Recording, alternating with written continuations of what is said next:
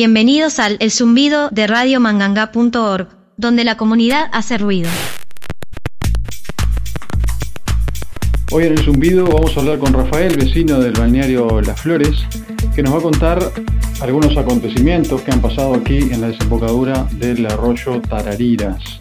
Primeramente, eh, Rafael, ¿cómo andás? Te vamos a preguntar hace cuánto que estás en la zona. Yo que estoy en la zona, que estoy fijo en la zona hace 30 años ahora, en el mismo lugar que es la, exacta desembocadura del arroyo Tarariras.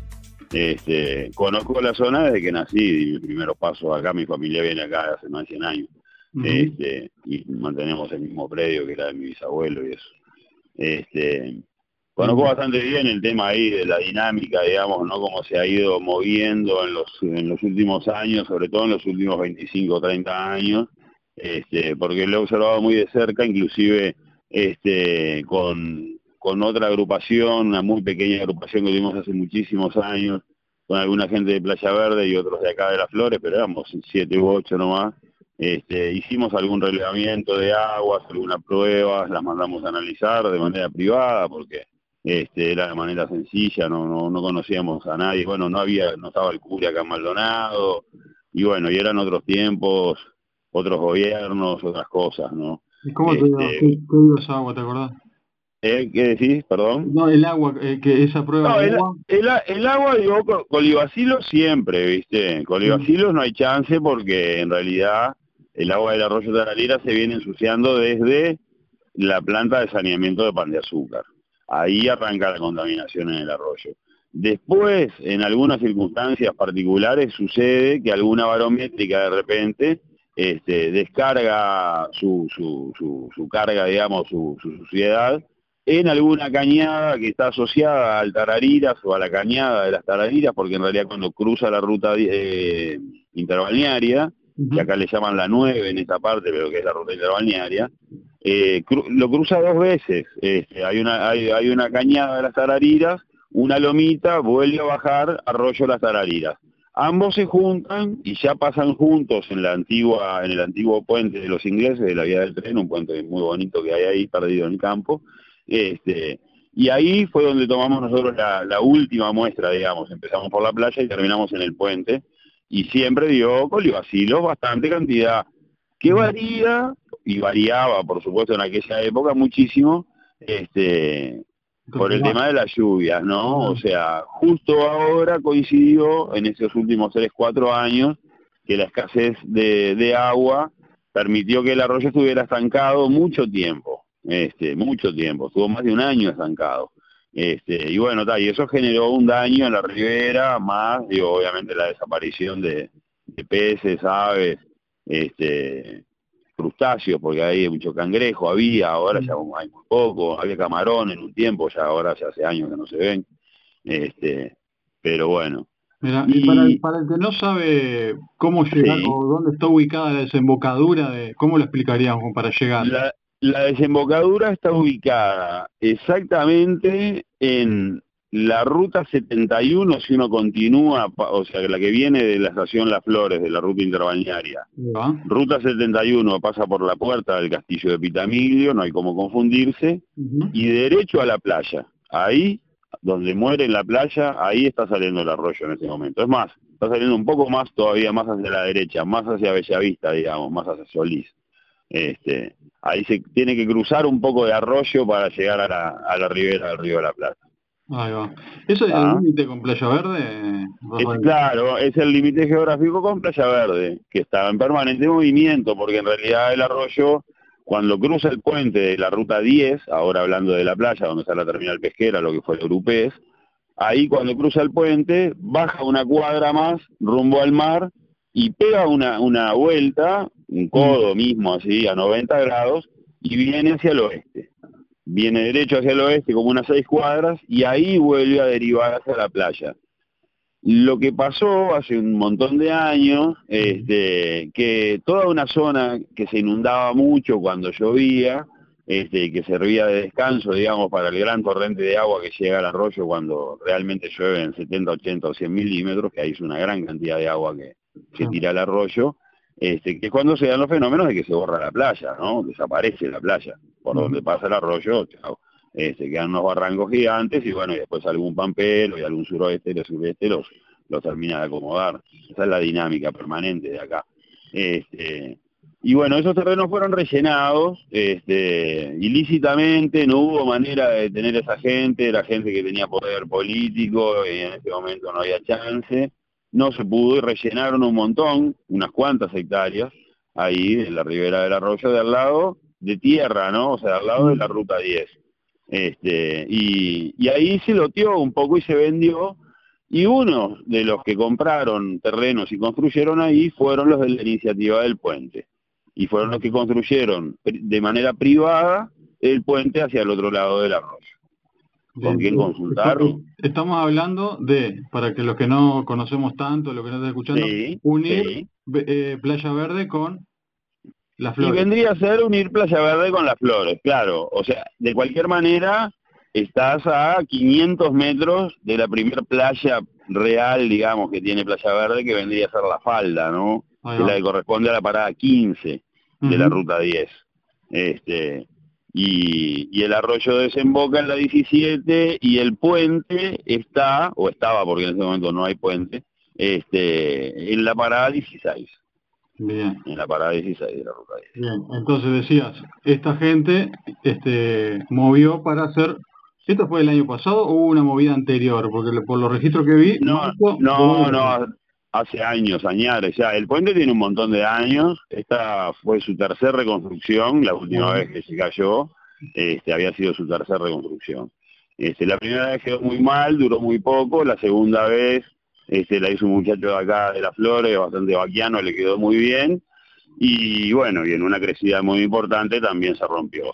Este, y lo que pasa es que a veces de repente pasa un eucaliptus rodando por acá por el arroyo así literalmente, ¿no? O sea, pasa un eucalipto así, pum, pum, pum, rodando, y bueno, se encuentra con un se encuentra con un puente y se lleva al puente, esa cantidad de agua es imparable, ¿no? Este, entonces, bueno, se rompió esa vez. Una vez llegó el, el, el muerto, digamos, de hormigón con la estructura que está del lado de Playa Verde, cruzó todo el arroyo y quedó al lado de las flores, o sea, quedaron los dos muertos al lado de las flores y el arroyo eh, y, el, mm. y, el, y el puente colgando como adentro del agua ahí.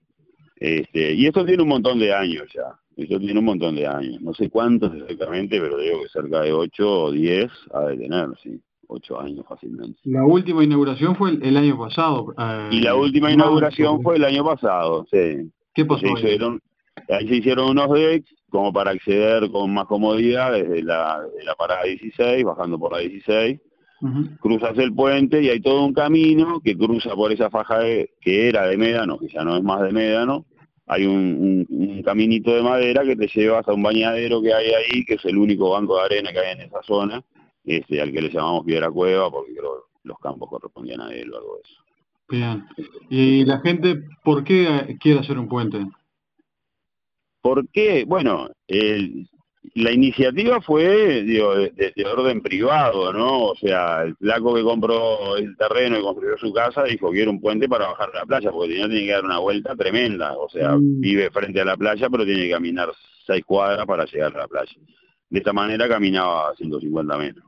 Y bueno, y como tenía dinero y, y es gringo, porque la verdad, este, agarró y hizo el puente, chao. Y nadie dijo nada, ¿no? Este, y bueno, y después el puente se rompió y volvió a pagar para volver a hacerlo.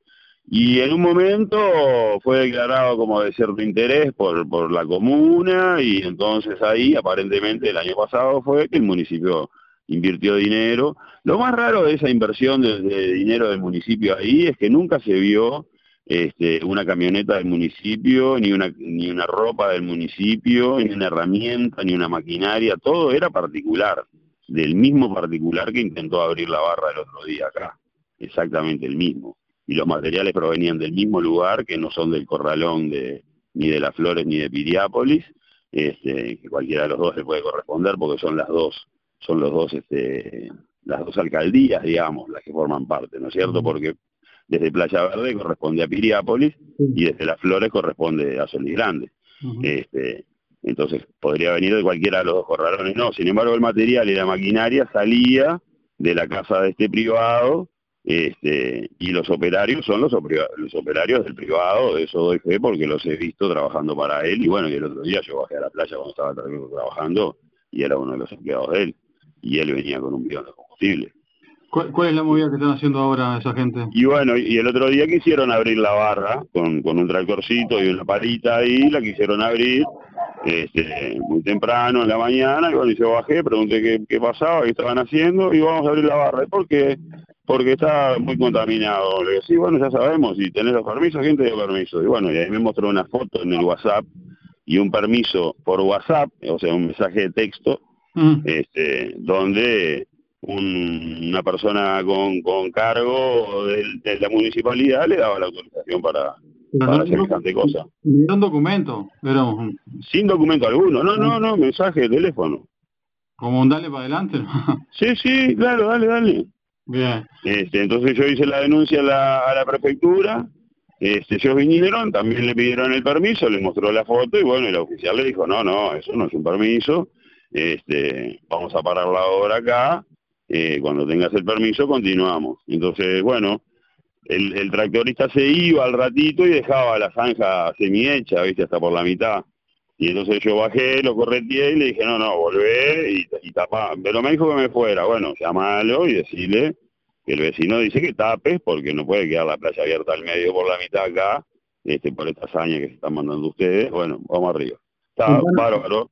Contanos qué es abrir la barra. Y abrir la barra básicamente es, un arroyo que está casi dos metros por encima del nivel del mar cuando el río de la Plata está en su altura normal, digamos. Hoy justo está un poco crecido, pero cuando está normal, este, tiene, ahora tiene si un metro ochenta o dos metros de diferencia de altura. Entonces, bueno, es abrir un canal en un lugar X, o sea que lo resolvió él, el lugar, no lo resolvió ni un ingeniero, ni nadie que supiera de dinámica costera, ni de hidráulica, ni de nada este, ahí con el tractor abrir un canal para que el agua empiece a salir. Una vez que empieza a salir, empieza a tomar velocidad y caudal mm. y arma una pororoca, digamos, una gran salida de agua que barre con la playa y deja un barranco con esa altura, con dos metros, porque es la altura que tiene la playa entre el arroyo y la costa misma. Qué ¿Eh? Así, así, así es la cosa. Y eso a veces dura un día porque si resulta que al otro día viene un pampero que sopla dos días, o, un sureste, una surestada fuerte, cambia totalmente la, la, fisonomía de la playa y la barra esa que abrió con el tractor desaparece y cerró y armó un médano ahí y nos vimos. Ah. Dura un rato, un rato. ¿Cuándo fue esto, Rafael? ¿Eh? ¿Cuándo fue esto que, que llamaste por y y esto fue ahora el 9, creo que fue el 9 o el 10 de enero. Y después no, no, no, no volvieron, ¿qué, qué, No, yo volví a ir a prefectura esa misma día a la tarde para, para confirmar a ver si habían presentado el permiso, no habían presentado permiso ninguno, la oficial había hablado con, con esta jerarca y le había dicho que ella sí personalmente le había dado permiso por teléfono, pero no había, no había papel alguno. Este, y bueno, mañana voy a hacer la denuncia por escrito, porque en realidad en ningún momento la hice por escrito. este, me lo pidió la gente acá de la comunidad.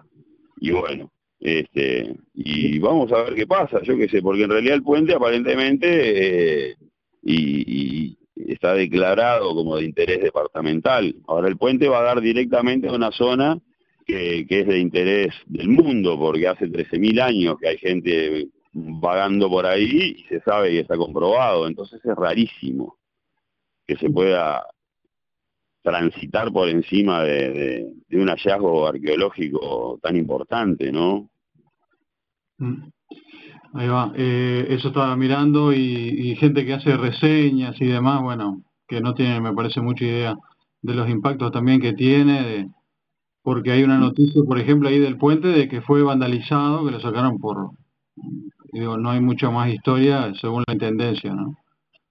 Claro, no, no, no, no, no, no, fue vandalizado, no, fue, arrastrado por el agua, no mm. vandalizado. Sí. Este, me pareció, sí. ¿Cuál es el impacto, que puede tener el ecosistema un puente? Y bueno, el, el impacto, primero es el impacto que ya tuvo, porque el puente coincidió que, que, los dueños le permitieron a, a, los dueños del, del campamento acá a las Flores pasar este, con los gurises de los campamentos educativos del Codicen por el puente y empezaron a cruzar prácticamente todos los días de la semana, más de 100 gurises y, los recreadores por ahí y a caminar por ahí. Y entonces, bueno, todo aquello que era médanos y que era talleres de los indígenas, etcétera, todo aquello se fue transformando como una suerte de páramo ahí donde no quedó nada, ni un pasto dibujante, ni un yuyo, ni, nada. Este, quedó destrozado y chato, totalmente chato, no hay un solo médano. Este, porque está, fueron cuatro años de pasar y pasar y pasar miles de personas al final. Y los médanos no se pueden transitar, ¿viste? o sea, es muy delicado el médano, muy delicado. Toca arena voladora, ¿viste? se rompe un poquito el pasto y ya se movió. Este, y bueno, ese impacto ya se generó, o sea, ahora que está el corredor sobre, sobre esta zona que ya fue este, deteriorada, digamos, por el paso del hombre, este, si la gente transita por el corredor, yo creo que ya no genera mayor impacto. Este, yo creo que ya a esa altura el impacto ya, ya pasó, ya está hecho. Bien. Bueno, Rafael, eh, te agradezco el tiempo y bueno, y, está muy bueno escuchar a alguien que con tantos años acá en estos lugares que hay muchos foráneos como, como nosotros y que nos gusta este espacio. No siempre sabemos cuidarlo, ¿no? Porque está Claro, claro, claro. Bueno, muy bien, muchas gracias, a la orden. Bueno, un abrazo, gracias. ¿Está? Bueno, un abrazo, gracias. Esto fue el zumbido de radiomanganga.org, donde la comunidad hace ruido.